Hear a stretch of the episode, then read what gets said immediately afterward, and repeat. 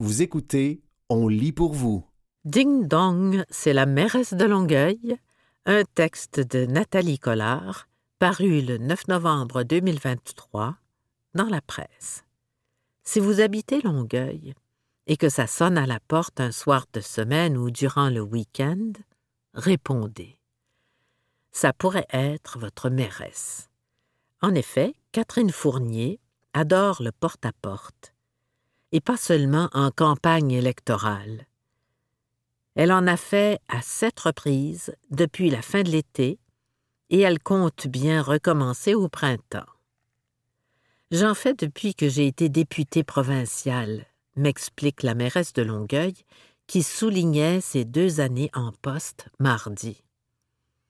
Je le fais pour prendre le pouls de la population.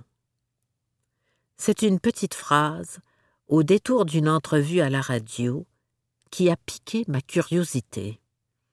Madame Fournier expliquait à mon collègue Patrick Lagacé qu'elle avait fait du porte-à-porte en marge du réaménagement du chemin Téphine qui sépare Longueuil de Saint-Lambert. Ma curiosité était piquée, j'ai voulu en savoir plus. L'ajout d'une piste cyclable avait une incidence sur les places de stationnement, et je voulais savoir ce que les citoyens concernés en pensaient, m'explique-t-elle au téléphone. Les gens sont-ils surpris quand ils voient leur mairesse sur le pas de leur porte? Oui, très surpris, répond Catherine Fournier en riant. Au début, leur réaction, c'est de me dire Ah, je ne savais pas qu'on était en campagne électorale. Quand ils réalisent que je suis là pour jaser, ils sont toujours super gentils et super polis. L'accueil est toujours chaleureux et les échanges très constructifs. Des fois, il y a des critiques, mais rien à voir avec le ton agressif des réseaux sociaux, nous confie Catherine Fournier. Preuve qu'il est toujours plus facile d'insulter les gens quand on est caché dans son sous-sol derrière l'anonymat des réseaux sociaux. C'est une toute autre histoire quand la personne est devant nous. Catherine Fournier m'explique aussi que ces petites jasettes l'aide dans son travail. C'est un lien plus personnel qui me fait mieux comprendre la réalité des citoyens, affirme-t-elle. Par exemple, j'ai visité les quartiers les plus touchés par l'itinérance pour mieux comprendre les enjeux sur le terrain. Ça m'aide à prendre des décisions. La mairesse, qui est toujours accompagnée du conseiller ou de la conseillère du district visité, en profite aussi pour faire un peu de pédagogie en expliquant comment la ville fonctionne. On appelle où quand un puisard est bouché ou qu'il y a un bris dans l'aire de jeu du parc, lance-t-elle. On donne les outils aux citoyens pour obtenir des services. L'enjeu qui revient le plus souvent, selon elle, la sécurité. En plus du porte-à-porte, la mairesse de Longueuil se réserve du temps pour visiter les écoles. Encore une fois, c'est une activité qu'elle pratique depuis son élection à l'Assemblée nationale en 2016. À l'époque, j'étais la plus jeune députée et je m'étais donné comme mandat d'intéresser les jeunes à la politique et aux façons de s'engager dans la société. Je poursuis ce mandat dans mon nouveau rôle, affirme Catherine Fournier. Les élèves des écoles primaires et secondaires ne manquent pas de questions pour leur mairesse. Comment est-elle devenue mairesse? Combien elle gagne? Comment ça fonctionne une mairie? Ils sont très curieux, me confie Catherine Fournier, qui répète aux jeunes qu'elle rencontre que même s'ils n'ont pas le droit de vote, elle les considère comme des citoyens à part entière. Ils me parlent d'enjeux liés à l'environnement ou à la sécurité autour de leur école. Ils me demandent comment je prends des décisions. Il y a cinquante écoles à Longueuil et jusqu'ici, j'en ai visité douze. J'espère avoir le temps de toutes les faire.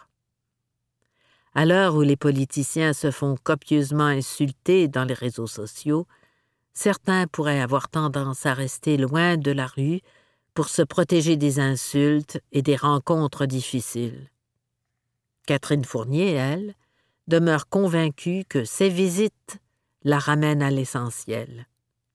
La proximité, c'est fondamental à mon action politique.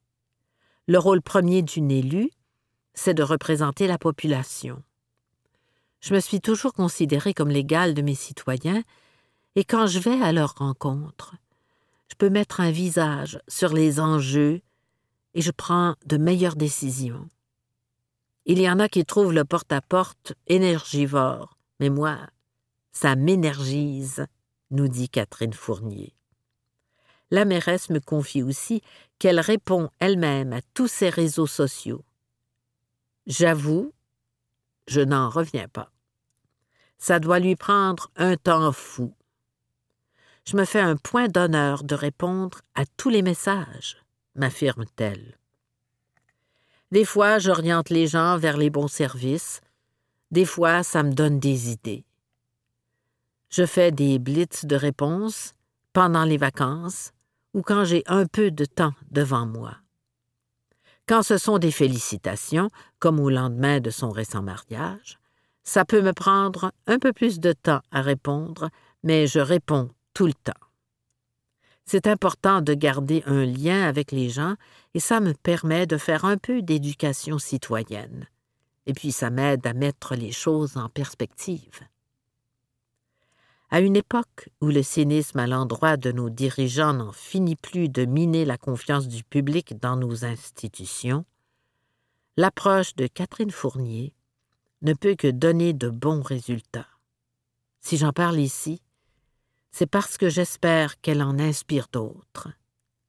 C'était Ding Dong, c'est la mairesse de Longueuil, un texte de Nathalie Collard, paru le 9 novembre 2023 dans la presse.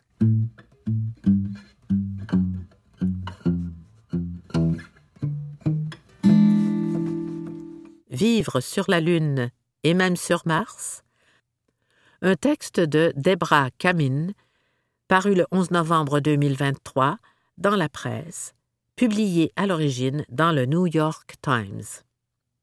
La Lune est un aimant qui nous attire. Il y a un demi-siècle, les astronautes d'Apollo 17 ont passé trois jours sur cet astre à la surface trouée, dont l'attraction gravitationnelle ne s'exerce pas seulement sur nos océans, mais aussi sur notre imagination. Pendant 75 heures, les astronautes ont marché sur la Lune dans leur combinaison spatiale et se sont promenés dans un véhicule astromobile sous le regard de l'humanité sur des téléviseurs situés à 240 000 kilomètres de là. Le programme Apollo a été interrompu après le retour des astronautes dans l'océan Pacifique en décembre 1972 et, depuis lors, la Lune est restée suspendue dans le ciel, vide et sans repère, comme une sirène. La NASA prépare maintenant un retour. Cette fois, le séjour sera de longue durée.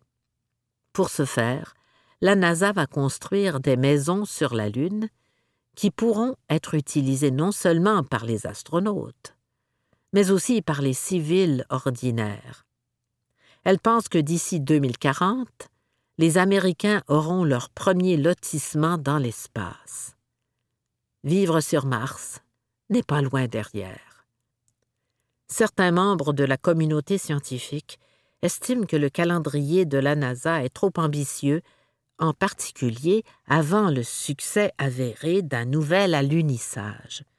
Mais sept scientifiques de la NASA interrogés pour cet article ont tous déclaré que la visée de 2040 pour les structures lunaires est réalisable si l'agence peut continuer à atteindre ses objectifs. L'Agence spatiale américaine va envoyer une imprimante 3D sur la Lune, puis construire des structures, couche par couche, à partir d'un béton lunaire spécialisé créé en utilisant un amalgame d'éclats de roche, de fragments de minéraux et de poussière qui reposent sur la couche supérieure de la surface cratérisée de la Lune et qui se répandent en nuages toxiques dès qu'ils sont dérangés. Un projet ambitieux, rendu possible grâce à de nouvelles technologies et à des partenariats avec des universités et des entreprises privées. Nous sommes à un moment charnière et, d'une certaine manière, cela ressemble à une séquence de rêve. D'un autre côté, on a l'impression qu'il était inévitable que nous en arrivions là, selon Nikki Verkaiser, directrice de la maturation technologique à la NASA. Madame Verkaiser, dont la famille possédait une petite entreprise de construction lorsqu'elle était enfant à Franklin, au Tennessee, guide la création de nouveaux programmes, machines et robots pour les futures missions spatiales. La NASA est plus ouverte que jamais au partenariat avec les universitaires et les leaders de l'industrie, ce qui a élargi le champ d'action par rapport à l'époque des missions Apollo, selon Madame Verkaiser. Nous avons réuni toutes les bonnes personnes au bon moment avec un objectif commun, et c'est pourquoi je pense que nous y parviendrons, a-t-elle déclaré. Tout le monde est prêt à franchir cette étape ensemble. Donc, si nous développons nos capacités de base, il n'y a pas de raison que cela ne soit pas possible. Transformer un problème en solution.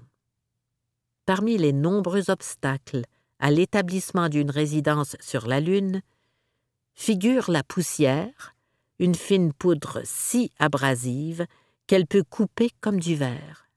Elle tourbillonne en panache nocif et est toxique lorsqu'elle est inhalée. Pourtant, il y a quatre ans, Raymond Clinton fils, directeur adjoint du Bureau scientifique et technologique du Marshall Space Flight Center de la NASA à Huntsville, en Alabama, a sorti un tableau blanc pour esquisser l'idée de maison, de route et de pistes d'atterrissage. La poussière est un problème, c'est vrai, mais elle pourrait aussi être la solution. S'il est possible d'imprimer en 3D des maisons sur Terre à partir d'un sol et de ces minéraux que l'on trouve ici, des maisons sur la Lune pourraient être imprimées à partir du sol qui s'y trouve, où les températures peuvent atteindre 600 degrés et où une combinaison dangereuse de radiation et de micrométéorites constitue un risque pour les bâtiments et les corps. Lorsque nous parlons d'une présence humaine durable, cela signifie pour moi qu'il existe une colonie lunaire et que des personnes vivent et travaillent en permanence sur la Lune, nous dit Raymond Clinton fils, directeur adjoint du Bureau de la science et de la technologie au Marshall Space Flight Center de la NASA. Ce que cela pourrait être ne dépend que de l'imagination des entrepreneurs, poursuit M. Clinton. Vous écoutez Vivre sur la Lune et même sur Mars, un texte de Debra Kamin, paru le 11 novembre 2023 dans la presse, publié à l'origine dans le New York Times pas de Home Depot là-haut. La NASA s'est associée à ICON, une entreprise de technologie de la construction située à Austin, au Texas, pour atteindre son objectif de 2040.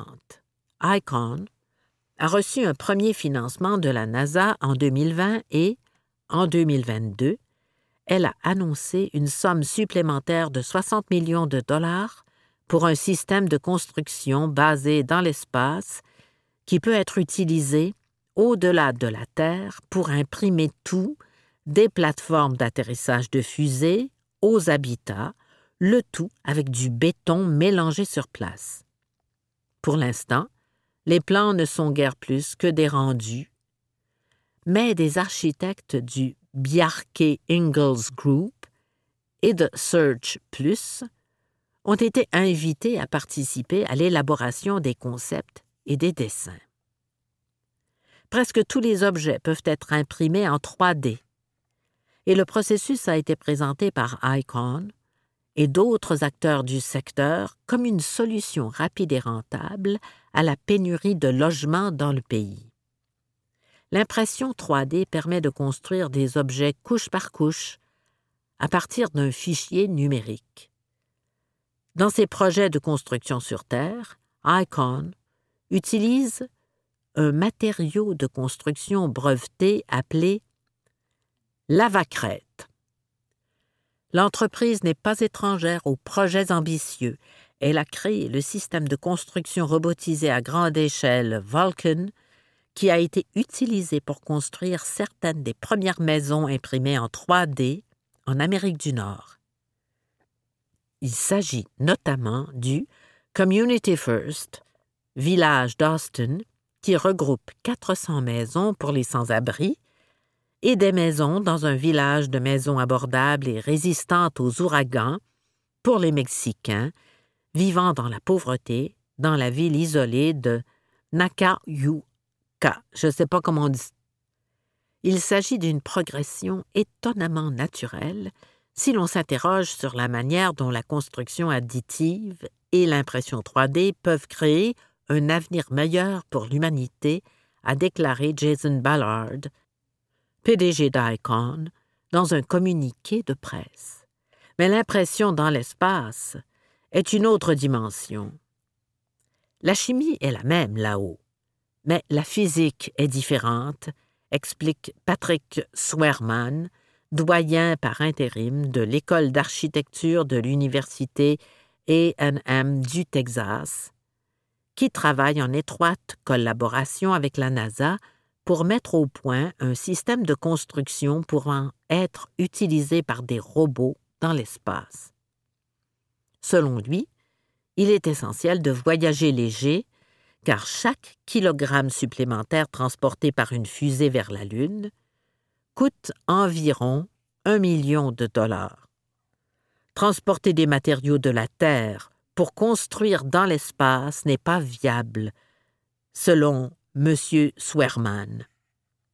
Il n'y a pas de Home Depot là-haut. Il faut donc soit savoir comment utiliser ce qui se trouve là-haut, soit envoyer tout ce dont on a besoin. La première chose est le mobilier. Tout équipement envoyé sur la Lune doit être testé sur Terre pour s'assurer qu'il peut résister à l'environnement. Marshall dispose donc de plus d'une douzaine de chambres d'essai qui soumettent les articles aux mêmes conditions de radiation et de vide thermique que celles qu'il subirait sur Terre. En février 2024, l'imprimante Icon sera descendue dans la plus grande chambre pour son premier test. Si vous pouvez survivre à nos chambres, vous avez toutes les chances de survivre à l'espace, nous dit Victor Pritchett, directeur des fluides expérimentaux et de la division des essais environnementaux de Marshall. Avant que la NASA et les entreprises puissent construire des maisons, la NASA doit construire des pistes d'atterrissage, de sorte que, lorsque les fusées transportant les imprimantes 3D atterriront sur la Lune, la propagation de la poussière qui s'en échappe puisse être atténuée. Les scientifiques de la NASA travaillent actuellement à la mise au point d'un béton lunaire simulé qui pourra remplacer les matériaux fabriqués sur la Lune pendant qu'ils effectuent des tests sur Terre.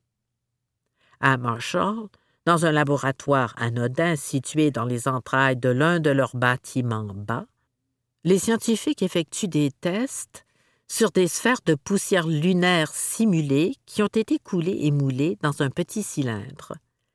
Ces sphères n'ont pas l'air de grand-chose, juste un morceau de béton arrondi, assez petit pour tenir dans la paume de la main, mais lorsqu'elles sont soumises à une torche à plasma, elles peuvent résister à des températures de 3400 degrés Fahrenheit.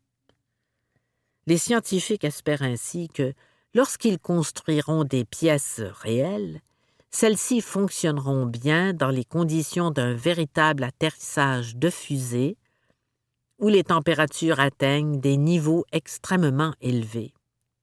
la première chose à faire est de prouver le bien fondé du concept.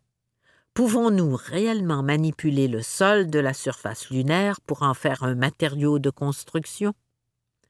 Nous devons commencer ce développement maintenant si nous voulons réaliser des habitats sur la Lune d'ici 2040, rappelle Jennifer Edmondson, géologue en chef du Marshall Space Flight Center, pour le projet. Bien sûr, une maison n'est pas faite que de murs.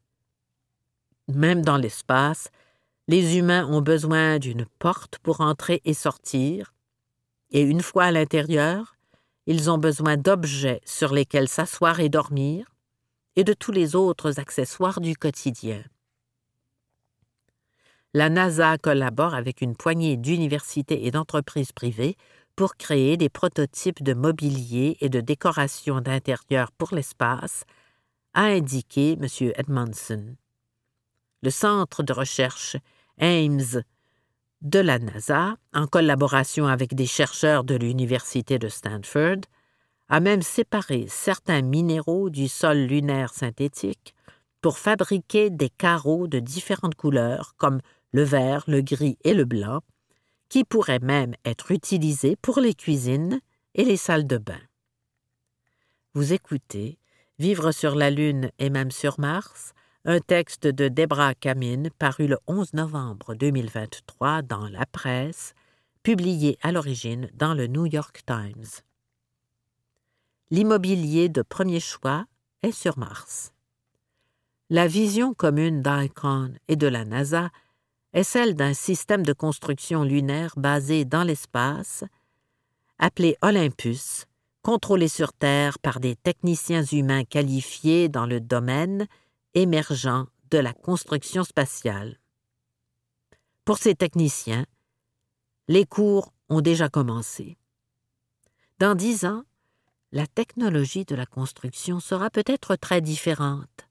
Le type de robot que nous utiliserons sera peut-être très différent et l'intelligence artificielle que nous utiliserons sera différente.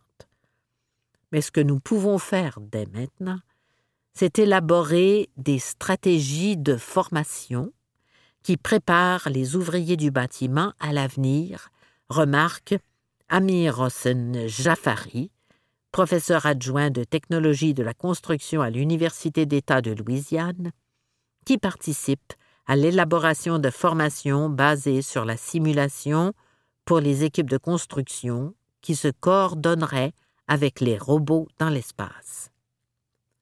Son collègue, Ali Kazemian, travaille avec la NASA sur le matériau d'impression lui-même en se concentrant sur un béton sans eau façonné à partir de versions simulées du matériau rocheux qui existe sur la Lune. M. Kazemian voit dans les riches minéraux lunaires un potentiel encore plus grand que le simple béton pour l'impression 3D, des ressources qui pourraient être largement utilisées par ceux qui sont restés sur Terre. Les gens parlent d'humains vivant sur la Lune, mais il existe un autre scénario probable. À un moment donné, les ressources de la Terre vont s'épuiser. L'établissement de mines et d'usines entièrement automatisées sur la Lune est donc également envisageable, selon Ali Kazemian, professeur à l'Université d'État de Louisiane. Les scientifiques de la NASA affirment qu'il est trop tôt pour envisager la valeur marchande des maisons sur la Lune ou même la structure de propriété des habitats lunaires. Ils reconnaissent toutefois que la Lune présente un potentiel important de ressources inexploitées et que d'autres nations seront sans doute intéressées par une participation. L'Inde a fait atterrir un vaisseau spatial sur la Lune en août, devenant ainsi la première nation à se poser près de la région polaire sud, où la plus précieuse des ressources, l'eau, est censée être à l'affût. Cet exploit est intervenu deux jours seulement après qu'un engin russe s'est écrasé avant une tentative d'atterrissage, faute d'avoir pu s'ajuster à son orbite. Les astronautes américains ont planté leur drapeau sur la surface de la Lune en 1969, mais deux ans plus tôt, le traité de 1967 sur l'espace extra-atmosphérique, un traité multilatéral qui est au cœur du droit international de l'espace, déclarait que personne ne pouvait en fait posséder la Lune. Les accords d'Artémis lancés par les États-Unis et sept autres pays fondateurs en 2020 ont réaffirmé les principes d'une exploration pacifique et coopérative de la Lune. Ils sont désormais signés par 29 pays, dont le Royaume-Uni, le Japon, l'Italie, le Canada et le Brésil. Mais, fait notable, ni la Chine ni la Russie n'ont signé. La défense, la propriété et les revendications internationales sur la Lune et sur Mars ne sont pas du ressort de la NASA, a déclaré Madame Werkheiser. Mais pour l'instant, dans cette nouvelle itération de la course à l'espace, elle pense que la communauté mondiale se sent alignée. La Lune n'est pas la dernière frontière. La volonté de la NASA de construire sur la Lune s'accompagne d'un objectif plus long et encore plus lointain, atteindre Mars. La Lune est un endroit pratique pour une escale car la NASA pense que l'eau présente sur la surface lunaire pourrait être convertie en carburant pour fusée. Un vaisseau spatial se rendant de la Terre à Mars pourrait faire une halte sur la Lune, où les astronautes pourraient se dégourdir les jambes, manger un morceau à l'intérieur d'une structure imprimée en 3D et faire le plein d'essence avant de reprendre la route. En juin, à Houston, en grande pompe, quatre astronautes de la NASA ont salué une foule rassemblée avant de pénétrer dans la Marsh June Alpha, une structure de 1700 pieds carrés imprimée en 3D par Icon, avec du lavacrète teinté dans la même couleur rouille brûlée que Mars elle-même. Ils ont ensuite fermé les portes à clé, et passeront l'année prochaine à vivre dans des conditions simulées pour s'entraîner à vivre un jour sur Mars dans la réalité. C'était Vivre sur la Lune et même sur Mars, un texte de Debra Kamine paru le 11 novembre 2023 dans la presse, publié à l'origine dans le New York Times.